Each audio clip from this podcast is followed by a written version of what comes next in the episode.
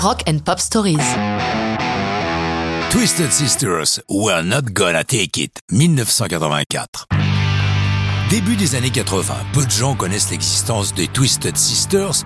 Pourtant, le groupe a été formé à New York il y a une dizaine d'années par J.J. French.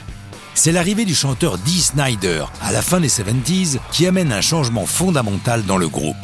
Ils se mettent à écrire les chansons et ce groupe jusqu'ici plus orienté Bowie ou New York Dolls se met à la sauce heavy metal dans un esprit Alice Cooper ou Black Sabbath tout en conservant un look glam donnant à l'ensemble une couleur très particulière.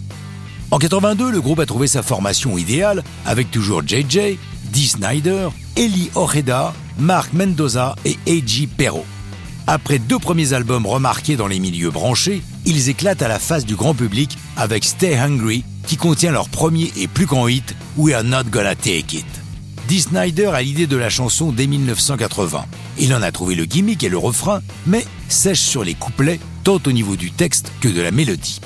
En décortiquant le travail du producteur Mutt Lange sur l'album Pyromania de Def Leppard, Snyder trouve la clé de son problème. Pour les couplets, il n'utilise que des variantes du refrain, c'est ce que j'ai fait et j'ai enfin réussi à terminer ma chanson, nous dit-il. Le thème Le doute sur tout. We're not gonna take it, nous n'allons pas le prendre, doit être compris dans le sens on ne va pas tout gober comme ça. Et ce refus peut aussi bien s'adresser aux parents, aux profs, bref, à toute autorité, ce qui ne peut que plaire au public adolescent. Le single sort le 27 avril 84, accompagné d'un clip qui va faire beaucoup pour la renommée de la chanson.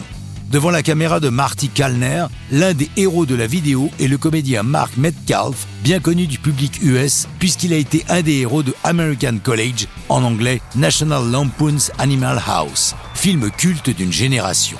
Metcalf a surtout accepté car il habite Pittsburgh et que ça lui fournit un vol gratos pour aller voir sa chérie en Californie. La vidéo, traitée dans l'esprit cartoon de la série du Bip Bip et du Coyote, est assez délirante et démarre par une réplique devenue fameuse du père s'adressant à l'ado révolté What do you want to do with your life? Qu'est-ce que tu vas faire de ta vie Et le kid répond I wanna rock.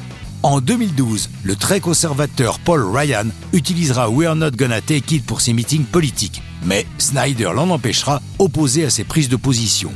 Par contre, il autorisera Donald Trump à l'utiliser tout en affirmant que Bernie Sanders, le candidat de gauche, pouvait aussi l'employer puisque lui aussi voulait bousculer l'ordre établi.